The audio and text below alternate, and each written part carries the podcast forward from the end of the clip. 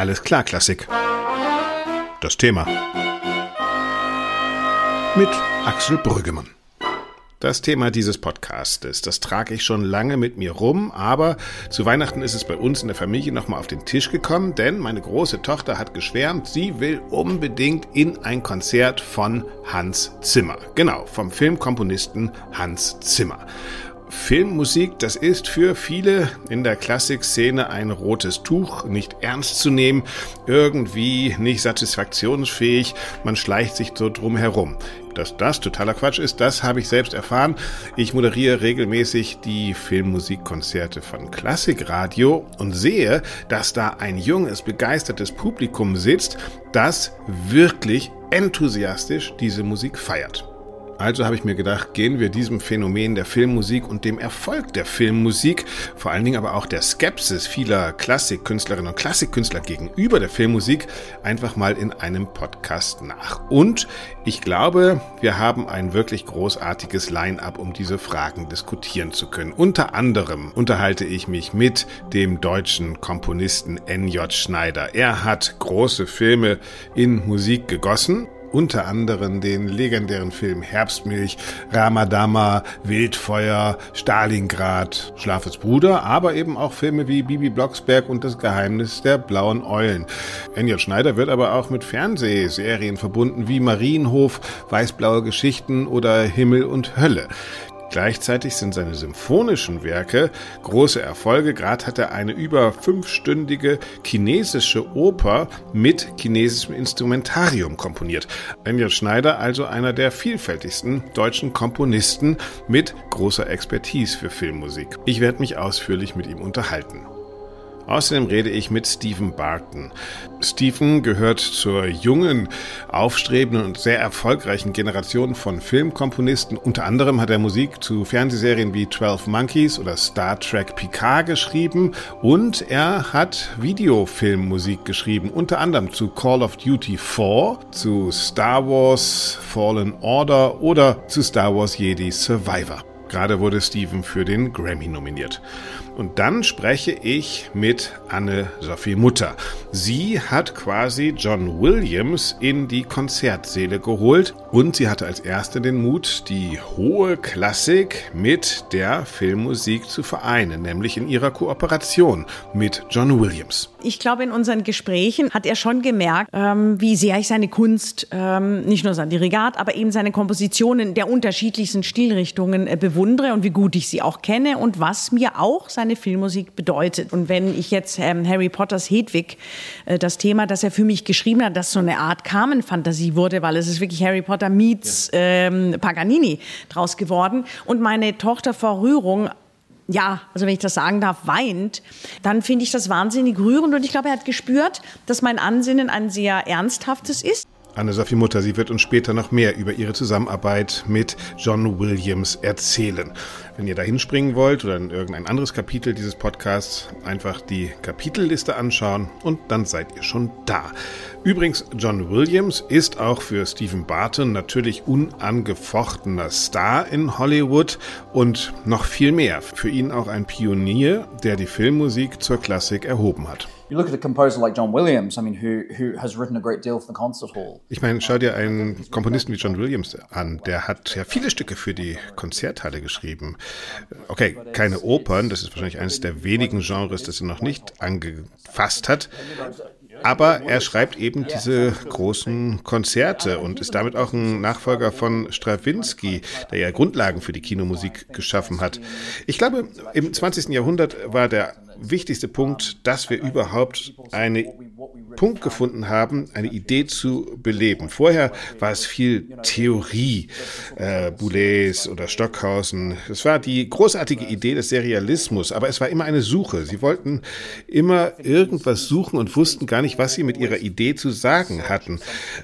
Die Idee ist großartig. Ich benutze selbst den Realismus in meinen Kompositionen. Das führt zu tollen Klangfarben. Aber die Frage war immer, was will ich mit der Idee sagen? Und ich glaube, das ist tatsächlich dann irgendwann in der Filmmusik passiert, dass wir gesagt haben, Mann, man muss das nicht immer intellektuell begründen. Es ist vollkommen okay, dass wir einfach auch mal Spaß an der Musik haben und wir haben die Musik vom Akademischen befreit. Stephen Barton, der Komponist von Star Trek. Auch ihn hört ihr später nochmal ausführlicher. Es gibt übrigens auch das nicht übersetzte originale englische Interview auf YouTube. Das stelle ich euch dann in die Show Notes. Da könnt ihr Steven fast eine halbe Stunde lang ungeschnitten zuhören. So, und jetzt wollen wir das ganze Thema erstmal vernünftig aufdröseln und zwar von vorne an.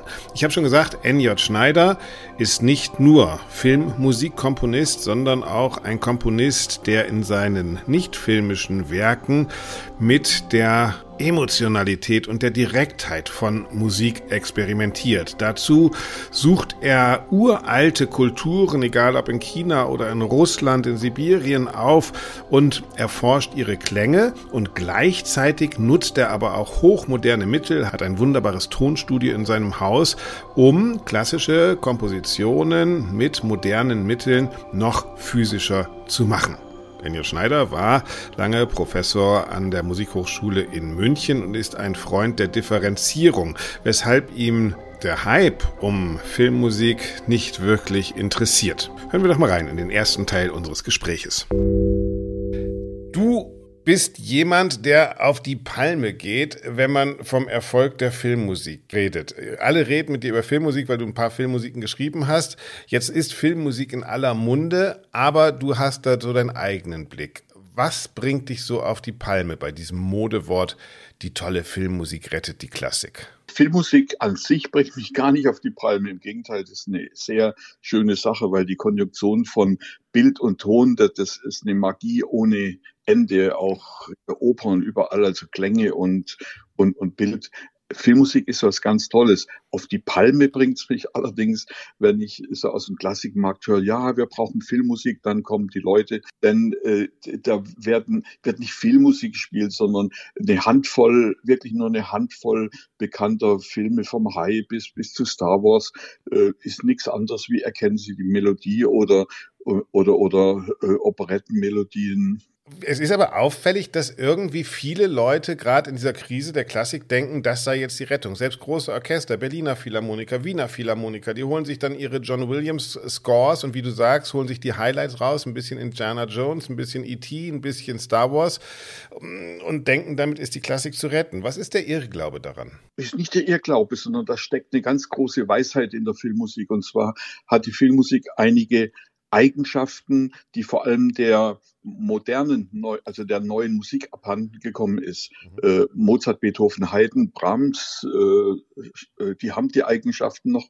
aber in, in der neuen, also vor allem eben in, in dem, was als Moderne gerade gepriesen wird, da, da fehlen einige Eigenschaften, die ich mal nur kurz erwähnen kann, äh, dass man so sozusagen Überblick kriegt. Das eine ist, instant zu verstehen, sofort verstehbar. Mhm. Das andere ist, Musik und Technik in einer wunderbaren Symbiose. Zu Filmmusik gehört auch Sounddesign. Mhm. Zu Filmmusik gehören die Geräusche, da gehören die Samples.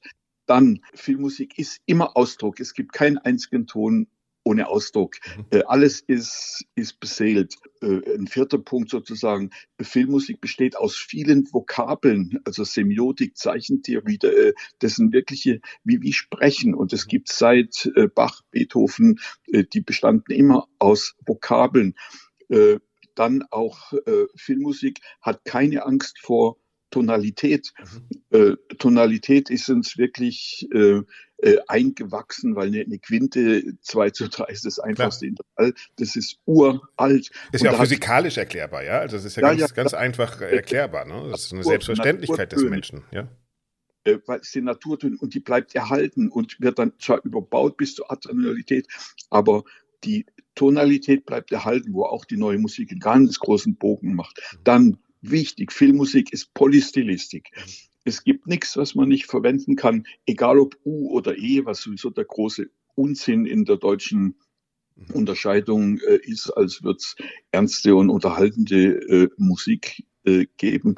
Äh, Polystilistik, äh, dann eben auch äh, keinerlei Verbote. Man darf alles, äh, mhm. alles nehmen. Große Toleranz aus allen Stilen, äh, ob Jazz oder, oder, oder, oder, oder Band oder Klassik oder Elektronik.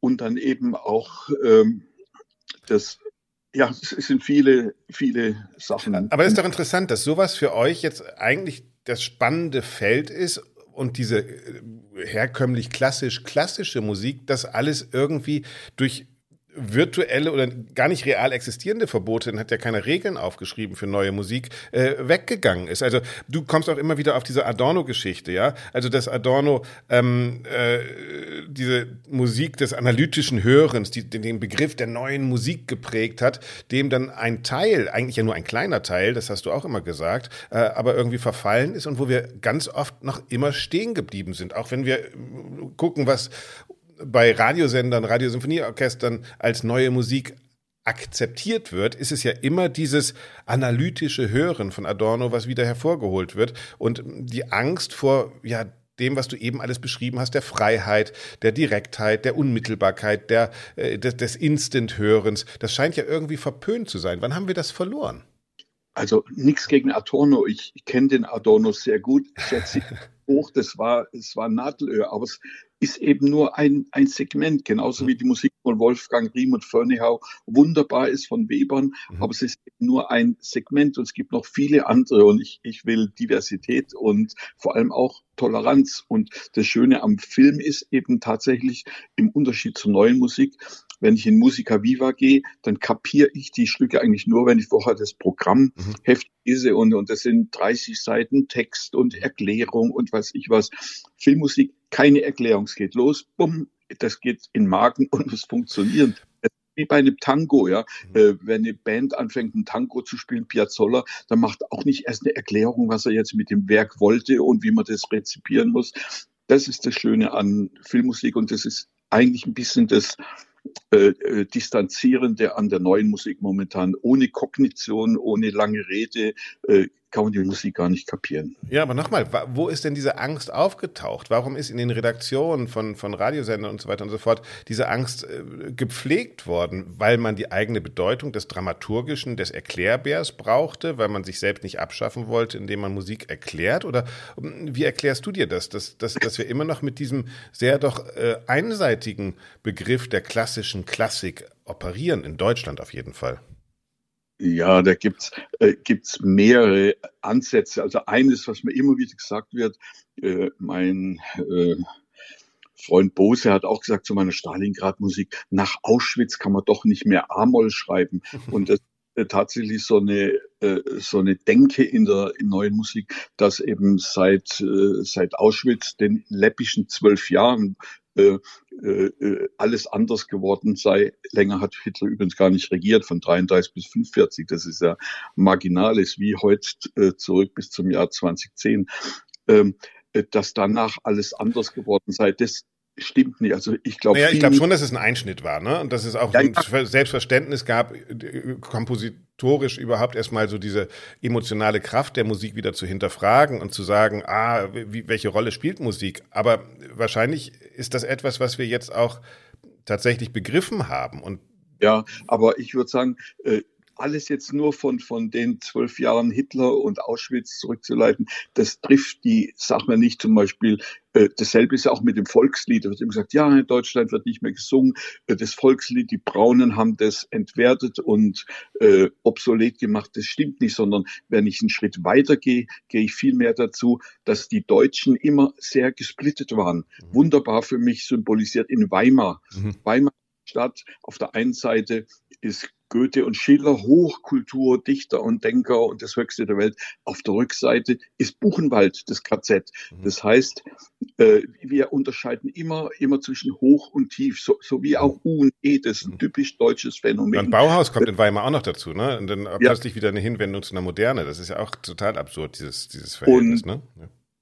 Ja, und, äh, und, und der Witz ist, eigentlich geht es ganz tief ins Christentum zwischen Geist wird hochgehalten, und Körper ist Pfui. Also Hirn ist ganz groß, unten die Geschlechtszone und weiß ich was, das ist alles Pfui. Und, und das ist bei uns ganz hoch entwickelt. Da fehlt völlig die Toleranz und, und die, äh, das, das, das holistische Verständnis dass Körper und Geist nur zwei Seiten derselben Sache sind. Wir machen eine Trennung. Geist ist toll und Körper ist Pfui. Und äh, das ist auch eben so, so drin, ähm, äh, Schlager ist Pfui und Riem ist toll. Äh, ja. Das kaum auszurotten.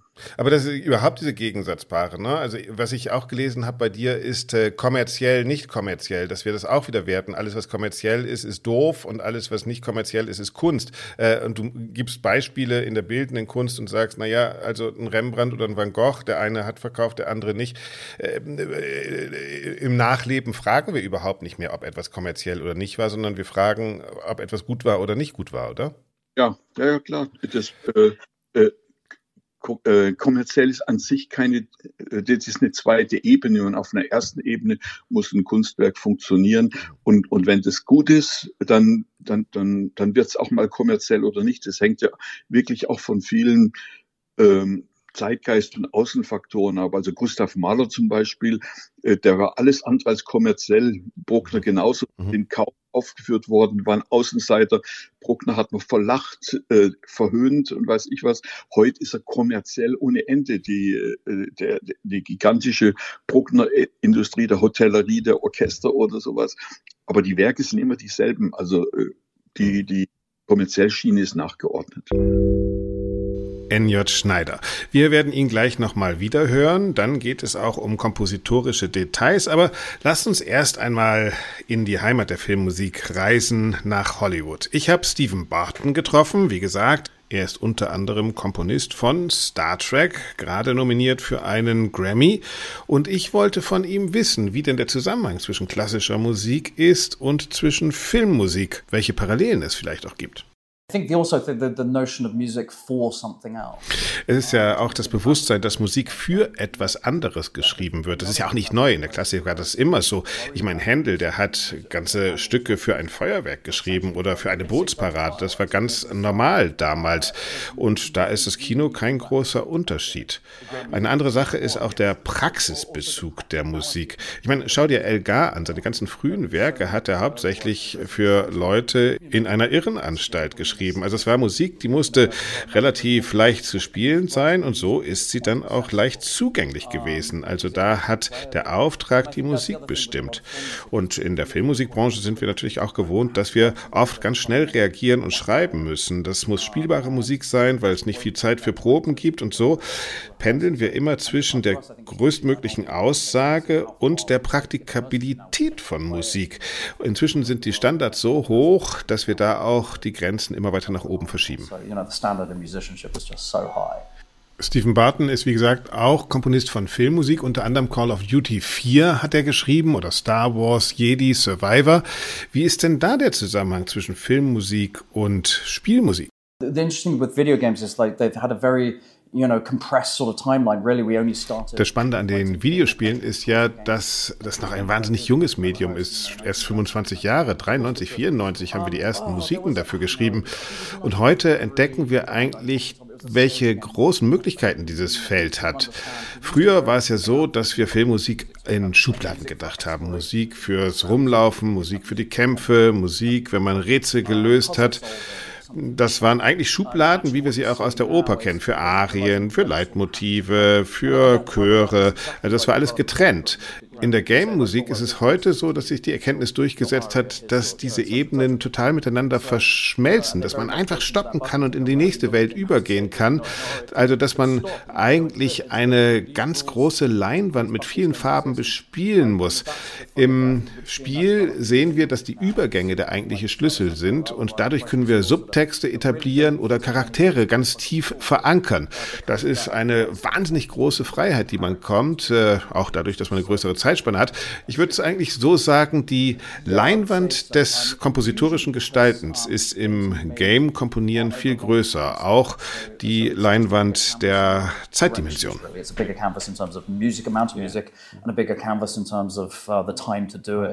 Grundsätzlich scheint Filmmusik ja auch gerade in Hollywood eher einen Werkstattcharakter zu haben. Wie entsteht diese Musik eigentlich? Ja, das erinnert mich an das Apprentice-System. Also man lernt eigentlich während des Tuns. Das ist so wie in den alten Studios. Tatsächlich ist das ein bisschen wie bei Michelangelo in seiner großen Werkstatt, nur dass wir heute nicht mehr diese ganzen Kopisten brauchen, sondern andere Mitarbeiter. Heute ist der Weg vom Kopf auf das Papier viel kürzer, aber die Komponisten der Filmmusik, die großen Komponisten, brauchen eben andere Formen von Helfern. Das sind ja auch große Projekte. Hans Zimmer ist ein Beispiel.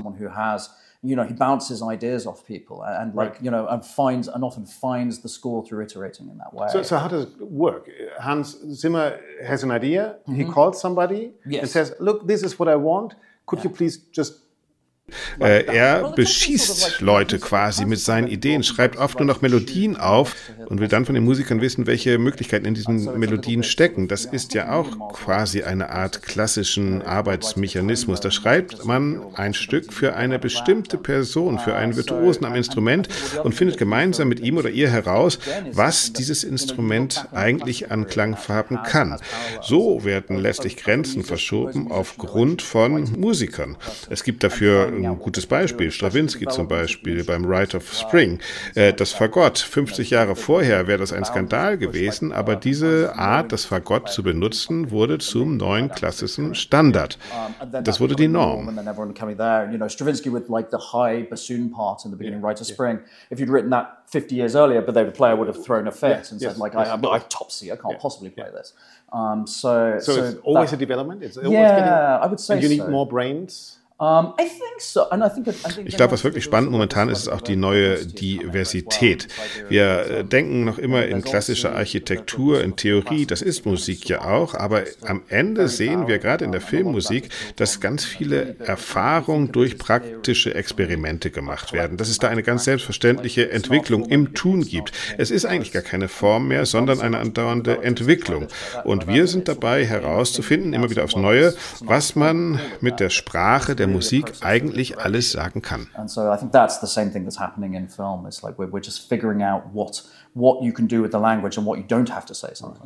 Very interesting. Now we have to go on stage to listen to your music. Thank you very much for giving these short insights in your world. Oh, absolute pleasure. Thank Thanks you very much. Have a nice evening. Thank you Thank very you. much. Stephen Barton. Wie gesagt, das ganze Interview auf YouTube ungeschnitten auf Englisch. Link ist in den Show Notes.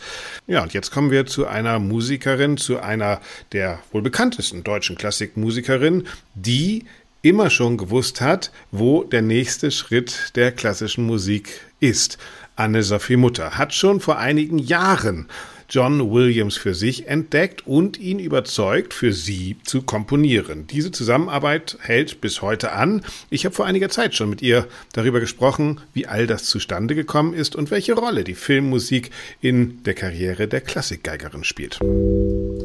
Anne-Sophie Mutter, wer Sie äh, verfolgt auf Instagram, hat gesehen, dass Sie eine unglaublich gute Zeit in den USA gehabt haben müssen mit John Williams. Was ist das für ein Typ? Es ist einfach eine ungeheure Be Begegnung. Äh, John Williams ist ein wandelndes Musikgeschichtslexikon, äh, was äh, natürlich die klassische Musik angeht, aber eben auch die ganzen Filmgrößen, die ganzen großen Komponisten der letzten 60 Jahre. Das hört sich jetzt an wie Best Friends, aber das gab ein langes anbaggern oder wie man das nennen soll. Ja. War nicht so, Anne-Sophie Mutter ruft an und er sagt, oh super, jetzt mache ich mal, sondern sie mussten da mit Süßigkeiten, glaube ich, um die Ecke kommen, oder? Naja, also äh, müssen vielleicht nicht, aber es ist natürlich richtig, dass niemand äh, darauf wartet, von mir angerufen zu werden, nicht mal meine oh. Kinder, schon gar nicht John Williams, das war mir schon klar. Aber ähm, ich glaube, in unseren Gesprächen hat er schon gemerkt, ähm, wie sehr ich seine Kunst, ähm, nicht nur sein Dirigat, aber eben seine Kompositionen der unterschiedlichsten Stilrichtungen Richtungen äh, bewundere und wie gut ich sie auch kenne und was mir auch seine Filmmusik bedeutet. Und wenn ich jetzt ähm, Harry Potters Hedwig, äh, das Thema, das er für mich geschrieben hat, das so eine Art Carmen-Fantasie wurde, weil es ist wirklich Harry Potter meets ja. ähm, Paganini draus geworden. Und meine Tochter vor Rührung ja, also wenn ich das sagen darf, weint, dann finde ich das wahnsinnig rührend und ich glaube, er hat gespürt, dass mein Ansinnen ein sehr ernsthaftes ist. Am Ende geht es ja um Filmmusik, um diese großen Filme, um Schindlers Liste, um Harry Potter, um Star Wars. Wir haben alle Bilder vor Augen. Wie ist das, wenn Sie sich jetzt damit auseinandersetzen? Verblassen die Bilder in der Auseinandersetzung? hatte ich die Bilder nie, wenn ich John Williams Musik. Ich kann mich da natürlich an Star Wars erinnern. Ich Sie weiß, haben im Kino immer die Augen zugemacht. Vielleicht ab und zu mal. das ist so eine Angewohnheit von mir, wenn ich den Film doof finde, dann äh, mache ich die Augen zu. Und äh, gut, wenn John Williams natürlich Musik für einen Film schreibt, ist der Film nicht doof. Scherz beiseite, es ist tatsächlich so, dass ich keine optischen Assoziationen habe mit den Themen. Ich weiß natürlich, wofür Rays Theme steht und weiß auch, auf welcher Stelle im Film und so weiter, aber für mich ist die Musik völlig losgelöst. Sie ist so stark in ihrer Persönlichkeit. Aber das hat weniger wirklich mit der Optik des Filmes zu tun, als mit der Wucht der Musik. Was ich interessant finde, was man ja auch vergisst, auch diese Kinomusik, auch John Williams ist ja ein Gegenwartskomponist. Das ist ja eigentlich, würden wir sagen, moderne Musik. Ist das auch eine Antwort auf eine zeitgenössische Musik, die sich irgendwo im Elfenbeinturm zu verlieren droht? Naja, wir Musiker und Komponisten wollen da ja nicht hin. Ähm, ich glaube, Musiker sind per se an der Vielfalt dieser wunderbaren Sprache interessiert. Musik ist, äh, ist ein Lebensbedürfnis, auch wenn wir sie oft degradieren als Hintergrund. Ich, äh, ich finde, gute Musik ähm, kann man in allen Segmenten finden. Ich wünschte, ich könnte improvisieren. Ich wünschte, ich äh, wäre ein Jazzmusiker. Das ist etwas, was ich sehr, sehr bedauere. Aber gut, kann man jetzt nicht erzwingen. Aber immerhin mit John Williams äh, äh, dringe ich auch in äh, musikalische Sphären vor, die ähm, für mich neu sind. Was ich so faszinierend finde an diesen unterschiedlichen Themen, die ja in den wenigsten Fällen für die Geige intendiert waren äh, und ich dann ein Thema vom äh, French Horn übernehme, dann versuche ich schon auch, wie dieses Horn zu klingen. Oder die traditionelle japanische Flöte bei Geisha beispielsweise. Oder ähm, ganz wunderbar finde ich äh, den Anfang von Harry Potter mit der Celeste äh, Senza Vibrato zu spielen, um diesen gläsernen, äh, auch schwebenden, durchsichtigen Klang zu ähm, erzielen. Das ist für mich hochspannend. Ich habe die Fotos angeguckt auf Ihrem Instagram-Account und da, da, da, sehen Sie beide so happy aus ja. und so glücklich aus. Was war der John Williams-Moment, den Sie jetzt bei der Arbeit für dieses Kinoprogramm hatten? Wenn man dann so von den Noten aufschaut und man sieht den großen Meister äh, beim Dirigieren und der schaut rüber und ähm, lächelt spitzbübisch happy, das, ist, das ist ein ganz großer Moment. Oder äh, wenn ich frage, Freitag früh, meinen Sie, wir können Sabrina nochmal aufnehmen, weil Sabrina war unser erster Take und ich war einfach noch nicht drin in der Materie und das Orchester war vielleicht auch noch nicht so eingespielt. Da sagen, ach, kein Problem, äh, wir lassen die, die Bläser anrufen und dann kommen die nochmal. Und das kenne ich wirklich seit den späten 80er Jahren nicht mehr. Ich liebe es, Dinge zu versuchen, Risiken einzugehen, aber dafür braucht man manchmal die fünf Minuten mehr. Und die hat John Williams uns ähm, verschafft. Und ich muss sagen, diese Aufnahmen in Hollywood gehören wirklich zu den Sternstunden meines Lebens, weil ich dahin zurückgekehrt bin, wo mein musikalisches Leben begann, nämlich mit Herbert von Karajan, mit diesem absoluten Qualitätsanspruch, egal wie lange es braucht, was notwendig ist, wird getan. Wir freuen uns auf Kino ohne Bilder oder auf Kino mit Bildern im Kopf genau, oder Bildern ja. im Ohr, wie auch ja. immer. Anne-Sophie. Mutter, vielen herzlichen Dank. Ja, sehr gerne. Anne-Sophie Mutter. Ja, ich habe schon versprochen, das Gespräch mit NJ Schneider geht natürlich weiter und es geht jetzt in diesem Teil darum, wie die sogenannte klassische Musik eigentlich von der Filmmusik lernen kann, besonders was den direkten Zugang, die Emotionalität anbetrifft und auch natürlich das breite Publikum. Zuerst wollte ich von Enyat aber wissen, ob das Haus, in dem er arbeitet und wohnt, ein Spiegelbild seiner Musik sein kann. Ich finde, man versteht dich ganz gut und deine Musik ganz gut, wenn man sozusagen den Ort deines Komponierens, du nennst das äh, bescheiden Komponierhäuschen, äh, auf drei Etagen ist das da in München, äh, sich anguckt. Du hast auf der einen Seite ein Klavier und ein Stift und Notenblatt, wo du ähm, tatsächlich Kompositionen schreibst. Dann hast du aber ganz oben ein wahnsinniges Tonstudio, mit dem du äh, tagtäglich das Handgeschriebene vermischt mit Elektronik und Computern und du hast im Keller vor kurzem überflutet, inzwischen wieder renoviert, habe ich auf Facebook äh, mitgekriegt, ein großes Archiv, auf dem sozusagen alles sitzt, was in deinem Haus ist.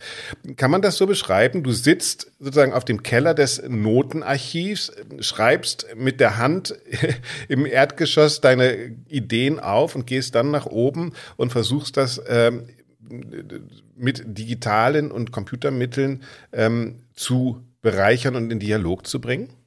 Ja, so kann man das wohl sagen, aber vor allem ist keinerlei Angst vor Technik. Also bei meinen äh, Kollegen merke ich ja ganz groß, wenn man da mit Synthesizer äh, kam, äh, äh, dann, dann schauen sie ganz, ganz merkwürdig. Oder es wird delegiert an Elektroniker. Also äh, ich, ich bin mein eigener Tonmeister. Ich äh, kann auch mein, die, die perfektesten Mischungen alles allein machen. Und das ist sehr, sehr wichtig, keine Angst vor Technik zu haben, weil sonst ist man tatsächlich ein alter Opa, der nicht kapiert hat, wo die Welt hingeht. Man muss das Digitale integrieren, man muss es beherrschen äh, und, und nicht ablehnen, weil alles, was man ablehnen, kommt ja bekanntlich über die Hintertür, über die Hintertür als Angst dann wieder zurückkehren.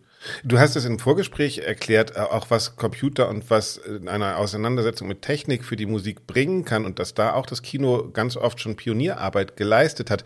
Du hast das anhand eines äh, amerikanischen Films erklärt mit, ich habe es nicht genau verstanden, vielleicht erklärst du es mir nochmal, dass ich es wirklich verstehe, mit Sinustönen und ich weiß nicht, wie wirklich äh, Musik physisch wird durch Computerbearbeitung. Oh je, das würde, das sprengt jetzt ganz leicht unser. unser Mach, mach's für ein Pro-Seminar, mach's für ein Pro-Seminar, Herr Professor. Ja. Ich muss es nur, ähm, oder andersrum, es war ja so spannend, was ich alles erlebt habe. Als ich 13 Jahre alt war, gab's Beatles äh, ganz neu und zwar nur auf Singles. Zwei Jahre später kamen die LPs, mhm. dann kam plötzlich Stereo, auch bei den frühen Beatles-Aufnahmen, da ist links noch der Gesang, rechts das. Mhm. Ich bin mit der ganzen Technik hochgewachsen. Auch die ersten Sampler habe ich mir gekauft, da waren zwei MB und dann haben wir uns gefragt. Übrigens Beatles, ne, White Album, der, auch experimentieren mit Technik, total, ne? Ja, ja, das, das kam damals äh, auf und dann immer immer mehr äh, die die ersten Samples mit dem S1000 mhm. die gingen bis zu 8 Megabyte 8 MB lächerlich heute sind wir bei Terabytes ja mhm. und die ganze Entwicklung habe ich mitgemacht eben auch im Film und deswegen da ein früher oder, oder ein bekannter Film von mir, 1988, war Herbstmilch, das war noch Mono, eine ganz normale Mono-Mischung, war damals noch üblich. Dann, wenn ich bei den Filzmeier-Filmen bleib, dann Ramadama, das war ja. Dolby Stereo. Ach, aufregend Dolby Stereo, da hat man schon äh, nur in Technik äh, orientierten Kinos war das aufführbar, aber es war noch Lichtton. Dann kam eben die Digitalfilme und der Digitalton war tatsächlich eine Revolution, mhm. auch in der CD und mit allem, weil da ging es Frequenz, frequenzmäßig bis runter zu 14, 15, 16 Hertz, also ja. da, wo man Schwingungen hat, die man eigentlich gar nicht mehr hören kann, aber die voll in den Magen gehen. Äh, genauso im, im oberen Bereich geht bis über 20.000 Hertz, da konnten wir jetzt den Menschen angreifen, sozusagen mhm. hörpsychologisch auf der ganzen Ebene. Und das war wirklich eine Revolution. Und äh, und der erste Sechskanal-Digitalfilm, äh, da weiß ich noch, das war eben Schweigen der Lämmer mhm. äh, in den USA. Und wenn da der Hopkins in den Keller geht, da der schlimme Massenmörder, ja. äh, und, und dann macht's nur ganz tiefe Frequenzen, die sind mit Lichtton nicht darstellbar gewesen. Äh, und uns wird einem schlecht im Magen. Und genau den äh, Film haben wir als Modell zum Beispiel für Stalingrad äh, genommen. Das war der erste europäische äh, Sechskanal-Digitaltonfilm. Also auf sechs Kanälen vorne, hinten, links, ganz toll Surround. Und dann eben noch mit so urtiefen Frequenzen über Basswoofer bei der Panzerschlacht bis 14 Minuten nur tief transponierte Paukenwirbel, die man gar nicht hört, aber es wird einem mulmig, sagen wir mal so. Und auch wieder die äh, Vereinigung von Körper und Musik, was du sagst, ne? Also Geist und Körper ja, das, sozusagen, äh, das Unterbewusste ist einfach wirklich ein physischer Klang, der dann erzeugt ja, wird. Ja, das ne? geht nicht, das ist keine Musik für den Kopf und ich brauche sie nicht erklären, sondern äh, äh, ja, ich habe ja schon früh in Freiburg als Dozent äh, 1974, 75, urlang her, habe ich Seminare mit einem Arzt zusammen, der in, in, in London Chefarzt für äh, Neurologie jetzt äh, ist oder war. Ähm, äh, gemacht und mich mit Musik und Medizin beschäftigt. Ja, wenn ein Ton erklingt, äh, dann ändert sich der galvanische Hautwiderstand. Das mhm. heißt, die Elektrizität, die Arterien erweitern sich, es fließt mehr Blut, es wird heiß, die Musik ist hot. Und bis hin zum Phallogramm, das selbst beim männlichen Messen des Phallus und Musik hören, da passieren Sachen, die sind nicht mit Kopf steuerbar. Und, und das ist eben das Wahnsinnige an der Musik. Die geht direkt ins Blut, direkt in den Körper. Und das sind sozusagen Eigenschaften. Ich, ich glaube, kein, äh, kein E-Komponist, wenn er irgendwie Studie 19 für fünf Klaviere und eine Blockflöte schreibt, denkt an ein Phallogramm. Aber das ist doch eine super Idee. Das ist der Sinn des Ganzen. Ja, genau. Ja. äh, warum ist das so? Also das bleibt ja unsere Frage. Also wir sehen das ja in den USA, ähm, merkt man oder hat man gemerkt, dass es auch diese neue Musik in Anführungsstrichen so ein bisschen in so eine Krise geführt hat. Und da ist man ja schon dabei, selbst bis zur Metropolitan Opera im Konzertprogramm der New York Philharmonics und weiß ich was, ähm, sich ein bisschen zu öffnen, was das Repertoire, was auch die Komponistinnen und Komponisten betrifft. Da sind plötzlich Leute, die nicht mehr aus dieser ganzen Opern-Klassik-Tradition kommen, sondern die auch ähm, ja, sowas wie populäre Musik, aber natürlich auf einem großen Archiv oder auf einer großen Wissen herausmachen. Auf jeden Fall Musik machen, die wieder berührt. Warum tun wir uns hier immer noch so schwer damit? Und jemand wie du, ähm, bist überall in der Welt aktiv, nimmst auch ganz viele Einflüsse aus China, aus, aus, aus russischer Musik, aus, aus den ganzen Menschheitserfahrungen. Warum hast du es ausgerechnet in Deutschland dann so schwer? Ähm, ist ein Thema, da müsste man noch extra drauf kommen. Für mich ja. ist es Eurozentrismus, also das Weimar-Syndrom sozusagen, die Spaltung des Menschen in, in hochgeistig und tief körperlich. Äh, es fehlt das Integrative, das Ganzheitliche. Und USA schlichtweg ist ein Melting Pot. Es gibt keine es gibt die Ureinwohner, das, mhm. was man Indianer genannt hat, mhm. also nativen Amerikaner. Aber ansonsten, es gibt in USA Iren, es gibt Italiener, es gibt Chinesen. Das ist ein wirklicher Melting Pot. Und mhm. das das Schöne auch in Kalifornien, dieser total offen. Das ist, äh, da ist die ganze Welt zu Hause. Und deswegen ist in USA was passiert, äh, was absolut typisch ist. Und zwar, ich denke jetzt an die Minimalisten, Phil Glass, Tief Reich, ähm, was damals passiert ist, ähm, äh, die äh, von Terry Riley äh, solche Kompositionen wie in C, dass jemand äh, 1980 in den 80er Jahren angefangen, nee, in den 60er Jahren schon angefangen hat, äh, einfach wieder Stücke in C durchzuschreiben, mhm. während wir noch in Darmstadt uns rumgequält haben oder mit spektralen äh, äh mathematischen Versuchsanordnungen gekämpft, hat man dort in C geschrieben, weil äh, der, ähm, der Phil Glass hat zum Beispiel mit Ravi Shankar gearbeitet, der hat viel Musik äh, zu Ravi Shankar Filmen gemacht. Er ist ganz stark mit indischer Musik, mit den rhythmischen Loops. Äh, äh, Steve Reich war in, in Afrika, hat dort getrommelt. Das heißt, die haben gerade von naturhaft verbliebenen Kulturen, äh, die die Wurzeln noch haben, die, die sie nicht mit dem Kopf überbaut haben, sondern die die Tradition tausend Jahre Wurzeln haben. Das ist in USA ganz groß äh, drin, vor allem natürlich auch durch die schwarze Bevölkerung. Ja, mhm. der Blues, der hat auch Roots, der hat auch Wurzeln. Das ist eine direkte Sprachlichkeit aus dem Intuitiven, aus der Seele. Kein Blues braucht äh, eine Beschreibung in einem Konzertprogramm, was sich der jetzt gedacht hat, sondern äh, da kommt ein Ton aus. Ja, ja. Der kommt so raus, weil er rauskommen muss. Und deswegen ist die Mini Minimal Music von Reich, also von den äh, vor allem drei äh, genannten Oberminimalisten, das war schon in den 80er Jahren eine Revolution, wo man bei uns drüber gelacht hat. Ich mhm. entsinne mich noch, ich will hier keine Namen nennen, meine Kollegen an der Musikhochschule in den 80ern, wenn ich mich begeistert habe für Steve Reich oder, oder Phil Glass, ach, das ist doch Popmusik, das ist doch keine Musik, besteht ja nur aus Wiederholung, ist ja, ja tonal. Ja.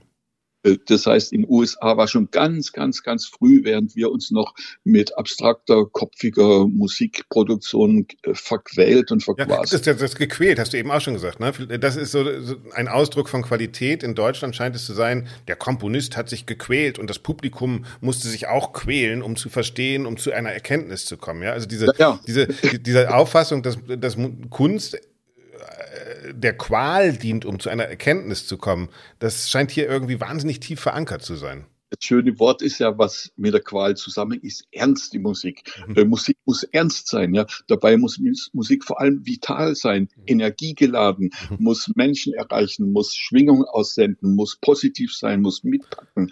Das sind auch Qualitäten der Musik und nicht nur ernst mhm. und, und nicht nur Betroffenheit, Auschwitz und, und weiß ich was, ja, sondern es kann auch die Lebenslust pur sein und die Sexualität, was sich in Musik ausdrückt. Genau wie die, wie die Farben in der Natur. Es gibt von Attenborough, David Attenborough, habe ich mir gerade angeschaut auf Netflix. Ich habe es mir dreimal angeschaut. Eine spannende Doku, äh, Farbe im Tierreich. Das ist so wahnsinnig, was es an Farben gibt. Und das dient eigentlich nur der Arterhaltung, dem sexuellen Auffallen, der mhm. Lebenslust, um sich fortzupflanzen. Und, und das sind auch Funktionen der Musik und nicht nur das gequälte, ernsthafte. Aber da fehlt uns einfach in Deutschland äh, ja muss wieder sagen, das ist alles Pui ist Körper, das ist unten im, unterm Gürtel, ja, das ist schlimm und wir pflegen halt nur den Geist. Aber äh, um am Ende vielleicht doch noch äh, die Tür zu öffnen, empfindest du das sich da was tut. Also ich empfinde schon, dass das Konzertveranstalter, das Sender, das äh, und vielleicht ist die Filmmusik da tatsächlich auch so ein bisschen so ein Door-Opener, äh, der den Leuten die Angst nimmt. Aber ich finde, dass auch in Deutschland wir inzwischen oder einige Leute wenigstens begreifen, ah, das kann doch jetzt nicht alles gewesen sein und wenigstens das Fenster mal auf Kipp stellen, auch wenn sie es noch nicht aufreißen. Aber äh, oder siehst du das noch gar nicht? Nee, nee, absolut. Da ist bei uns ist ganz viel im Schwange und das sind Zwei Faktoren sind ganz wichtig. Das eine ist die Jugend. Das habe ich schon in Orchestern gemerkt, als ich noch 1980 äh, mit, was ich, Münchner Philharmoniker oder mit solchen äh, Profiorchester im Studio waren. Uns kam mal ein, ein, ein Groove, der, der, der rockig oder der Funky war gerade, da haben die sich angestellt wie, wie, wie schlechte Musiker, die, die studierten Philharmoniker, die konnten gerade noch ein bisschen swingen, aber mit Funk gar nicht. Und dann kam zunehmende Generation, kam immer mehr junge Geigerinnen und Geiger äh, ins Orchester und die haben ganz natürlich, weil sie abends in die Disco gehen, die haben einen weltweiten musikalischen Stil drauf, also gerade die Idiomatik der Rockmusik. Äh, äh, und das Jazz, was sich ja weltweit verbreitet hat, das hat längst die Jugend infiziert und die sind offener. Das ist das eine. Und das andere ist natürlich äh, die interkulturelle äh, Komponente, also die ganzen Flüchtlinge und sowas. Ich habe sofort mit syrischen Musikern auch hier äh, Konzerte gemacht, Stücke geschrieben für arabische Ut und Orgel und so. Da kann man unglaublich viel lernen. Und ähm, das Schöne an der internationalen Geschichte ist, äh, dass sich eine extreme Öffnung äh, gebildet hat. Ich vergleiche das übrigens sehr gern mit der Küche. Ja, ja. Früher gab es in Bayern nur Sauerkraut und äh, Knödel und mhm. Eisbein und sowas. Heute ist ganz klar die eurasische Küche. Wir essen südamerikanisch, wir essen griechisch, wir essen Sushi es gibt, es gibt, mein Lieblingsrestaurant in München ist sogar ein, ein bayerischer Sushi-Mann, ne? also der, der bayerische Schmankerl sozusagen als, als äh, Sushi ja. kredenzt. Ja? Also das, selbst das ist Fusion äh, ist möglich. Ne? Ja, aber das sieht man doch äh, überdeutlich am Essen, ja. ja. Äh, genauso am, am Heiraten oder an Beziehungen. Äh, früher war es ganz klar, da kam nur ein Mädchen aus dem Nachbardorf mhm. oder der Junge. Das war schon weit weg, ja, genau. Äh, und, und, und wenn ein Süddeutscher eine Norddeutsche geheiratet hat, dann, oh, ob das gut geht. Ja. Und heute ist es ein Spaß, wie da kreuz und quer geheiratet wird. In Deutschland lebt ein Inder, der heiratet eine Südamerikanerin und, und eine Japanerin, heiratet eine Franzose und äh, das ist doch wunderbar, wie, wie, wie da Austausch und Kommunikation stattfindet. Und trotzdem gibt es noch so diese Engpässe manchmal, dass wahrscheinlich jemand in so einer Radioanstalt sagt, ah, jemand, der Musik für Marienhof gemacht hat, kann doch jetzt nicht BRSO-Musik machen, oder? Also diese, diese Verhämmerung ja. und Verbretterung gibt es dann schon doch auch noch. Ja, ja.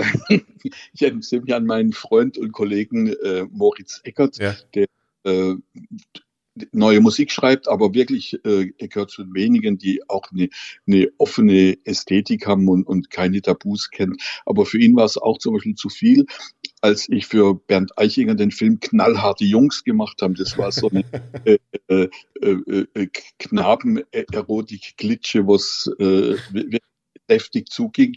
Mir hat es Spaß gemacht, mit dem Eichinger da so Penela-Träume äh, zu verwirklichen auf die Leinwand und das, das war selbst dem Moritz Ecker dann zu viel. Aber äh, das sind alles Möglichkeiten, wo, es Toleranz braucht und Äh, ich vergleiche das übrigens sehr gern mit dem Schwingen. Ein Pendel geht links und rechts. Jetzt gibt's Leute, die schwingen nur ein bisschen links, bisschen rechts. Aber wenn jemand wirklich geniale Sachen machen will, dann muss er einen riesigen Ausschlag auf die eine Seite, auf die geistige und notgedrungen, so wie äh, Licht und Schatten, bei starkem Licht ist der Schatten auch extrem, pendelt man die, auf die andere Seite und macht eben knallharte Jungs. Und es gibt äh, bei ganz vielen Menschen, also ich habe neulich gerade drei Biografien gelesen über Leonardo da Vinci, weil das auch eine sagenhafte, äh, geniale Figur war, was der alles als Techniker, als Maler, als Bildhauer auf jeder Ebene, äh, es war wirklich einer der genialsten Menschen. Und wenn man die Biografien liest, was der alles, äh, der, der war wegen Schwulsein angeklagt und da oder den Engel Gabriel zum Beispiel, der hängt im Diözesanmuseum hier in mhm. Freising, habe ich das gesehen. Mhm. Engel Gabriel bei der Verkündigung, den hat er aber auch gezeichnet, äh, äh, privat als, als, als Engel, selbe Stellung, alles nur gleich, aber mit einem riesigen erigierten Phallus. Also auch der Da Vinci, der hat manchmal Fantasien äh, gehabt, die halt voll in, in die Gegenseite reingeschlagen haben. Ja, ich war gerade in Venedig, Tintoretto, ne? Also wenn man sieht, was das, was das auf der einen Seite für ein Fest des Glaubens war und auf der anderen Seite für, für ein wunderbarer Schweinkram, ja, ist natürlich herrlich. Ja? Also das hatten ja. die damals, äh, das haben die wirklich verkörpert, ja.